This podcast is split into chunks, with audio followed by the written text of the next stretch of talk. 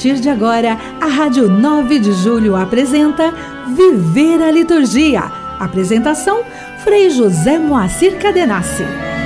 Olá, querido ouvinte, querida ouvinte da Rádio 9 de Julho. É muito bom estarmos aqui no final de tarde de domingo. Eu sempre espero você para refletirmos, para também nos confraternizar, por que não? Porque hoje é domingo, dia do Senhor, e o viver a liturgia tem essa perspectiva de aprofundar o sentido da vida celebrativa da igreja, da qual nós participamos como batizados e batizadas. Então, pensando nesta dimensão é, da vida eclesial, nós aqui recordamos não que durante esse tempo pascal nós estamos continuamente é, proclamando na liturgia da palavra todos os dias, ininterruptamente, um trecho, uma perícope dos Atos dos Apóstolos.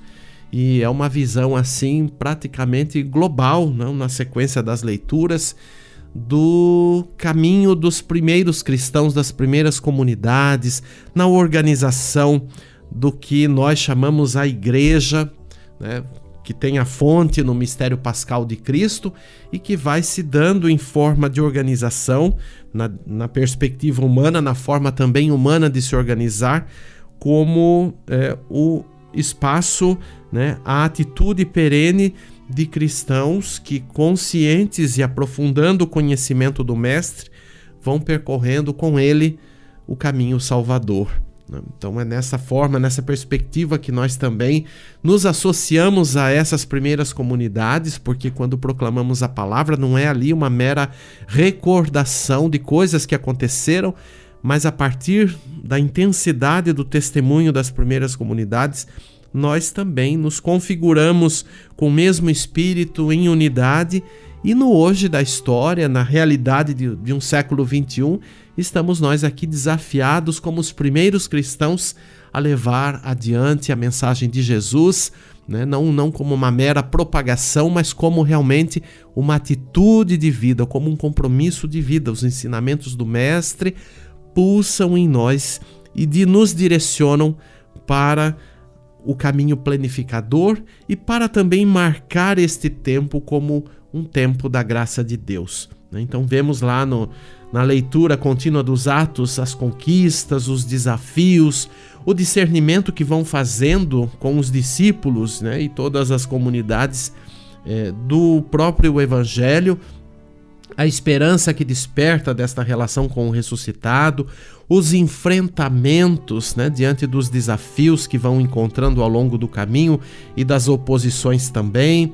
Então, a resistência da comunidade em perseverar no amor de Cristo, o revigoramento que vai acontecendo também entre os desafios, enfim, o caminho da expansão da vida cristã. Então, isto é para nós assim um motivo de nos animarmos neste tempo como os apóstolos foram outrora interrogados pelo sumo sacerdote, a leitura de hoje da missa, foram também antes proibidos até de ensinar em nome de Jesus, mas continuaram ensinando e responsabilizando aqueles que tiraram a vida de Jesus, né? o, o retiraram da visibilidade deste tempo com a morte cruel que lhe foi dada, mas aprendemos deles Literalmente, como diz o texto de hoje, é preciso obedecer a Deus antes que aos homens. Então é por isso que somos cristãos neste tempo da história. Temos desafios, temos também desacatos muitas vezes, mas somos livres em Cristo para testemunhá-lo no hoje da história e a partir do mandamento novo do amor. Também falamos, também pregamos, também catequizamos, evangelizamos mas é a presença, o testemunho de uma forma distinta nas relações, na, nas formas que nós estamos presentes, né, na diversidade da vida, que vai dar este tom da presença do ressuscitado a partir do, das testemunhas da igreja dos cristãos. Pensemos nisso, nos animemos e vamos prosseguindo o caminho com o Senhor ressuscitado. Mergulhados na vida de Cristo, exultamos de grande alegria. Liturgia Semanal. Os seus ecoam no mundo.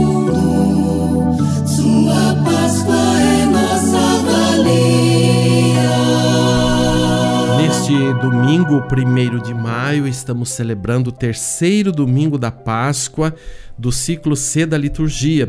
Também, como data civil, hoje, 1 de maio, nós consideramos o Dia do Trabalho, então, um dia também de colocar nossas preces, as intenções de nossas celebrações a partir do ressuscitado aplicadas ao mundo do trabalho, para que seja cada vez mais um mundo de dignidade, de real dignidade, como é a intenção do trabalho. Né? O trabalho não é um castigo na vida humana, mas o trabalho é bênção do Redentor, do Criador, né? do Pai de Jesus Cristo na nossa vida, para que na parceria da aliança, como cristãos que somos, possamos também fazer do nosso trabalho um lugar de manifestação do reino de Deus. Pensemos nisso e rezemos.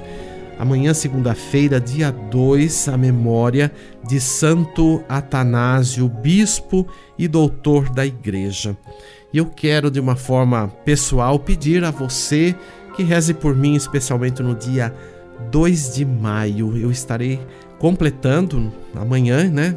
13 anos de ordenação presbiteral. Eu fui ordenado padre no dia 2 de maio de 2009. Então estarei completando amanhã 13 anos eu peço a sua oração, né, pela dimensão que nos une aqui no caminho do viver a liturgia. Dia 3, terça-feira, a festa de São Felipe e São Tiago Menor Apóstolos. Dia 4, quarta-feira da terceira semana da Páscoa. Dia 5, quinta-feira da terceira semana. Dia 6, a liturgia própria da sexta-feira da terceira semana da Páscoa. Dia 7, sábado, liturgia da terceira semana. E no entardecer, é, a celebração das primeiras vésperas do quarto domingo da Páscoa, domingo do Bom Pastor, e o Dia Mundial de Oração pelas Vocações Presbiterais e Religiosas. Estejamos em comunhão. Você está ouvindo Viver a Liturgia com Frei José Moacir Cadenassi.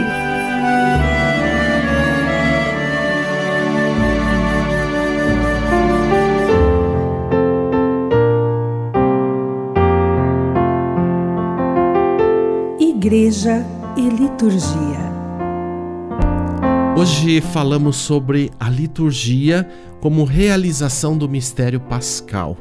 Muito importante a gente sempre é, rever o sentido por excelência da liturgia, é a celebração do mistério pascal.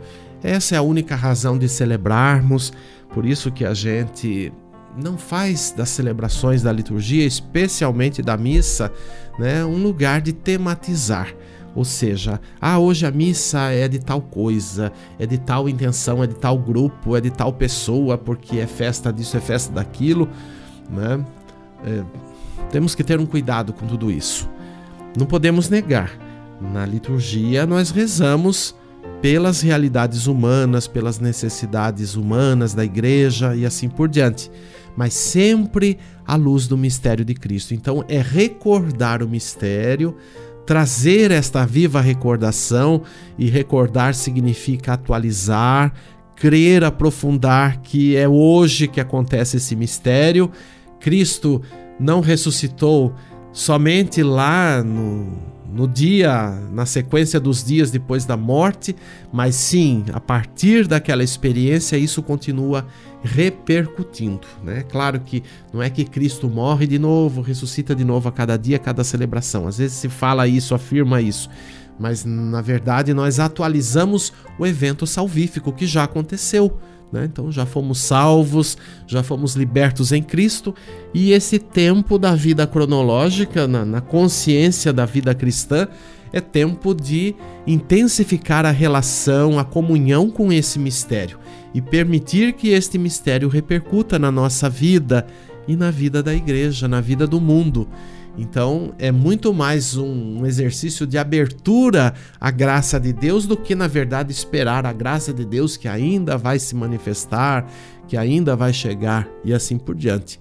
Precisamos trabalhar mais esta, esta, este pensamento, esta, esta concepção, porque às vezes as pessoas estão vivendo, celebrando uma realidade que é exata, é, é, real, não realidade real. Olha que redundância, mas estou aqui reforçando, até os apelando para redundância para dizer que nós não estamos esperando, mas estamos vivendo já esta realidade no provisório da vida e mesmo na contramão da história. Digo contramão porque nem tudo ainda está né, conforme a potencialidade dessa graça na vida. Né? E aí nem todo mundo tem essa consciência, nem todo mundo tem essa fé mas nós que a temos por opção que temos na pessoa de Cristo e na vida da igreja, precisamos aí no, de um trabalho contínuo, não de estar nesta frequência da comunhão. Olha, arregaçar as mangas aí.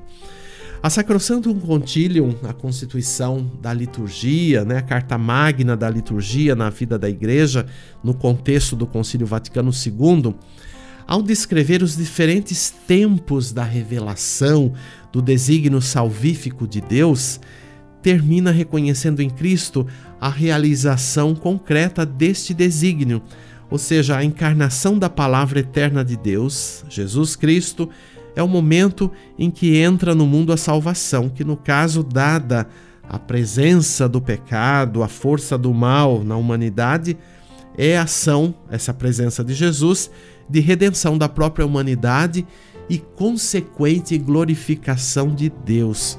Olha que maravilha, tudo denso isso, hein? Para a gente aqui, é, pelas palavras, já de imediato compreender. A gente tem que ruminar. De vez em quando tem ouvinte que me diz: Olha, Frei, sabe que eu anoto? Dona Berg lá de Piracicaba, a senhora é uma que sempre me fala isso.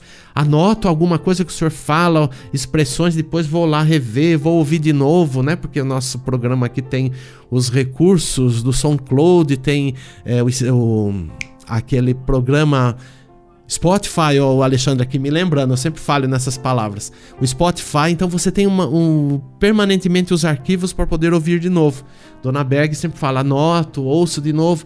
Por quê? Porque precisa rever. E é isto, não? A gente está aqui interagindo, mas é preciso que a gente reveja. Na liturgia funciona também assim.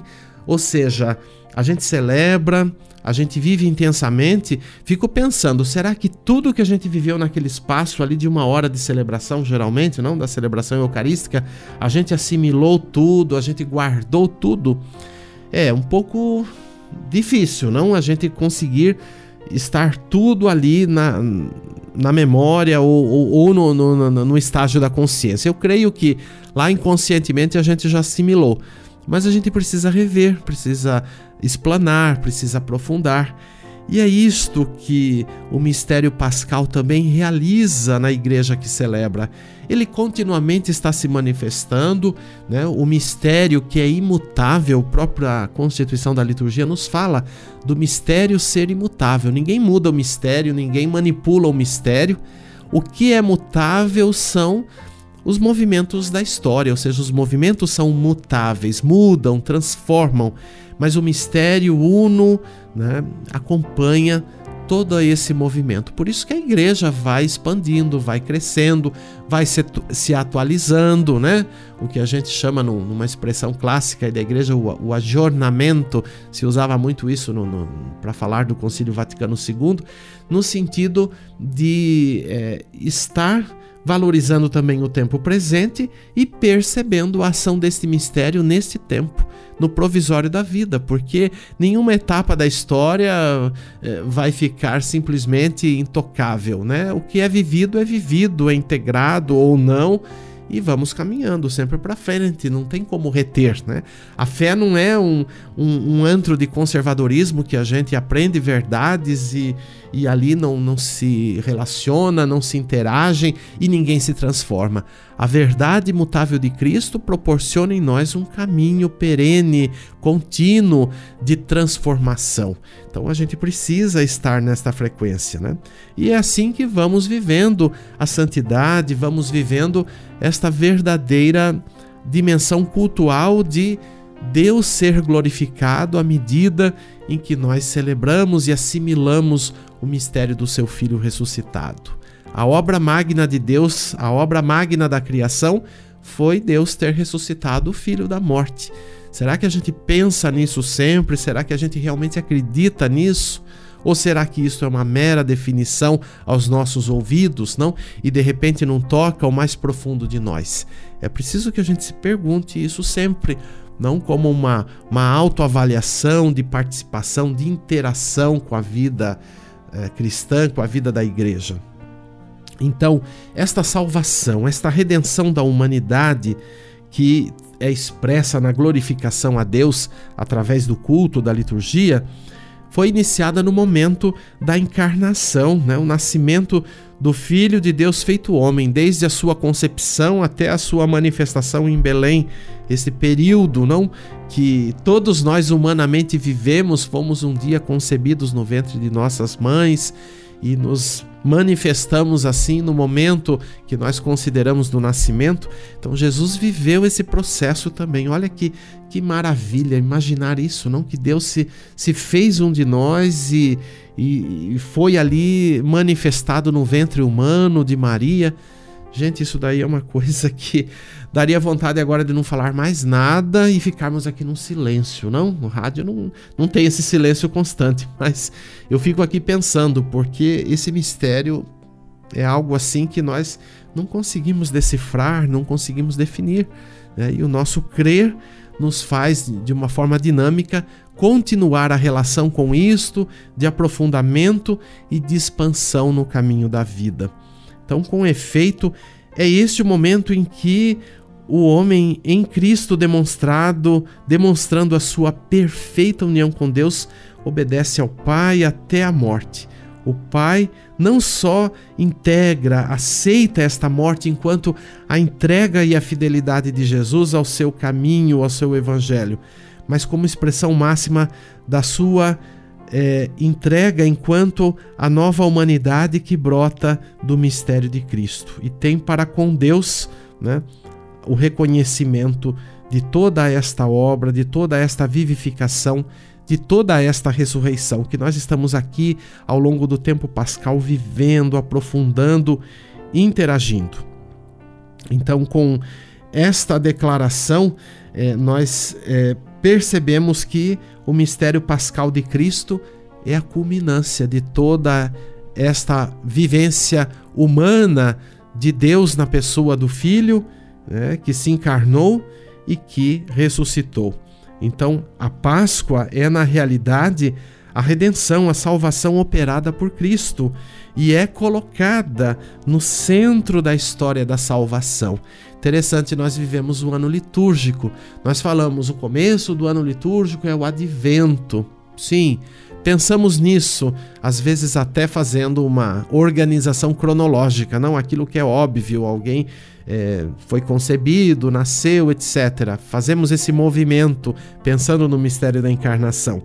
Mas o centro de toda a vida cristã, de toda a fé, está no mistério pascal de Cristo e é também o centro da liturgia. Por isso que a gente pode celebrar qualquer data do ano litúrgico, inclusive a concepção de Jesus, lembra da festa que celebrávamos ainda na quaresma, no 25 de março, a anunciação do Senhor? Esse é o momento da encarnação. Depois a natividade de Jesus. Mas celebrando, por exemplo, essas duas comemorações, nós celebramos sempre o mistério pascal. Né? Então é sempre a vida de Cristo, a vida das santas testemunhas, a vida da igreja vista e aprofundada a partir do evento salvífico da Páscoa de Cristo. Então a Páscoa é, na verdade, o motivo, o real e único motivo de nossa vivência de fé. E é isso que nós continuamente estamos aprofundando, enquanto até recordamos a primeira Páscoa, a intervenção libertadora de Deus na história do povo judeu, né, do povo de Israel, que foi cativo, foi escravo no Egito e foi libertado, né? num, num momento intenso, conforme os relatos do Êxodo não são tão dramáticos e as narrativas ali do caminho libertador, da passagem do Mar Vermelho, a gente recordou isso tão profusamente na liturgia da Vigília Pascal. Então, isto é a fonte, a matriz que depois vai ser é, revista esta libertação né, na experiência de Jesus e ele dará a razão plena de todo o caminho libertador do povo de Deus. Tudo o que aconteceu antes de Jesus, na verdade, já estava sendo uma referência e um direcionamento para o auge da revelação na sua pessoa. Claro que isto é a, profundidade da experiência pascal dos primeiros cristãos, que foi fazer uma releitura da história da salvação a partir de Jesus Cristo. Claro, se a gente for entrar na, na tradição judaica, não vai ser essa compreensão, né? E às vezes já, já se teve até mais conflito com isso. Hoje, graças a Deus, a gente está vivendo um momento melhor, não? E aí a gente deve também ao Concílio Vaticano II esse momento de diálogo, não, com as tradições, inclusive com a tradição judaica, que é considerado até um diálogo interreligioso, porque a matriz da nossa fé vem do judaísmo, né? Nossa forma de compreender a Deus, né? O culto ao único Deus, né? Que nós trazemos isso da experiência judaica. Então é importante que a gente tenha essas referências, inclusive históricas, teológicas, para a gente entender Jesus nesta continuidade da história e na culminância que ele próprio por si é de toda a história, né? o ponto alto da revelação. Então é importante que a gente não despreze, não? E às vezes eu já escutei coisas desse tipo. Olha, a gente é cristão, católico, etc. Por que, que a gente fica na, na missa ou na igreja ainda proclamando o Primeiro Testamento ou o Antigo Testamento, como costumam chamar, né? Como se isso fosse simplesmente uma história lá que aconteceu e isso não tem mais nada a ver com a gente. Olha, é, um pouco assim precipitado e perdoe-me dizer até de ignorância falar um negócio desse, porque a gente precisa compreender a totalidade da história, né? E, e, inclusive do ponto de vista teológico, nós não podemos jamais fazer uma leitura do Evangelho sem considerar o que antecedeu, porque quantas cenas ali descritas no Evangelho que tem ali uma conotação direta, um link com um fato ou uma passagem específica de um, um momento do, do, Primeiro Testamento que está ali registrado em algum dos livros, né? principalmente o Êxodo. Quando a gente pensa a relação do Êxodo com os Evangelhos, Jesus é o novo Moisés.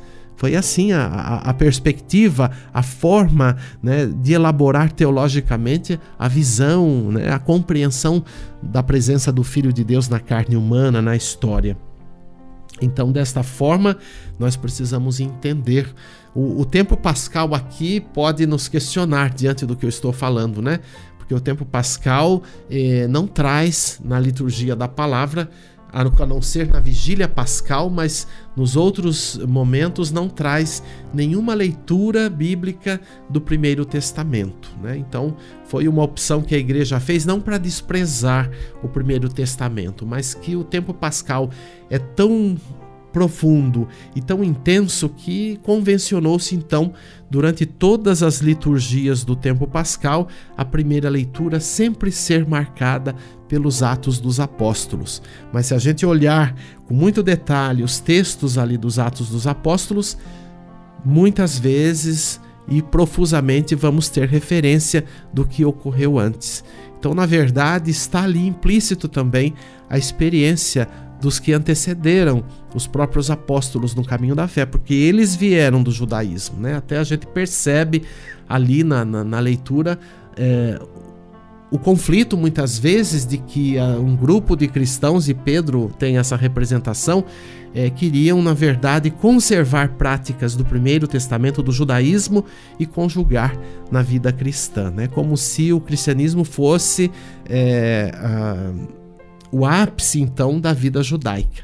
Né? Então veja isso, é, a gente precisa aprofundar, precisa estudar. Então pensemos nisso e continuemos celebrando o mistério pascal, que não se esgota, né? Nós não temos aqui um esgotamento ou um fechamento de compreensão, mas estamos sempre no diálogo, sempre celebrando no memorial para que a gente interaja mais e mais com o mistério da fé. Tá bom? É isso. Vamos em frente. Canto litúrgico. E vamos ouvir um belo canto pascal que pode ser sugestivo para a abertura da celebração desses domingos de Páscoa. Cristo ressuscitou, assim intitulado.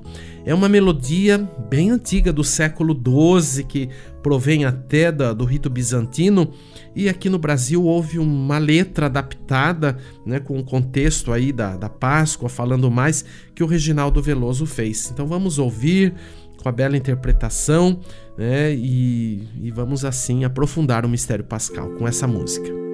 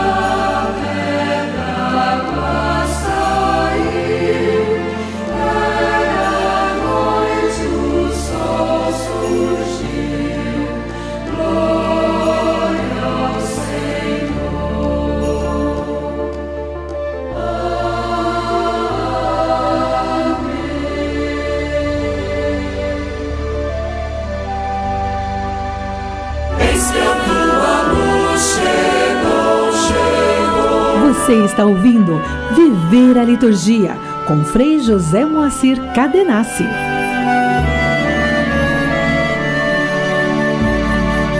Rezemos juntos. Ó Deus, que o vosso povo sempre exulte pela sua renovação espiritual, para que, tendo recuperado agora com alegria a condição de filhos de Deus, espere com plena confiança o dia da ressurreição.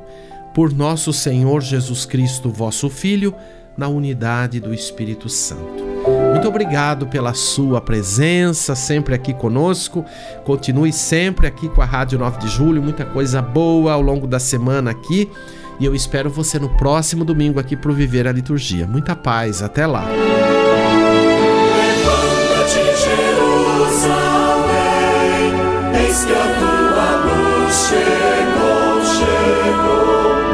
Rádio 9 de Julho Católica, você acompanhou o programa Viver a Liturgia, com Frei José Moacir Cadenassi.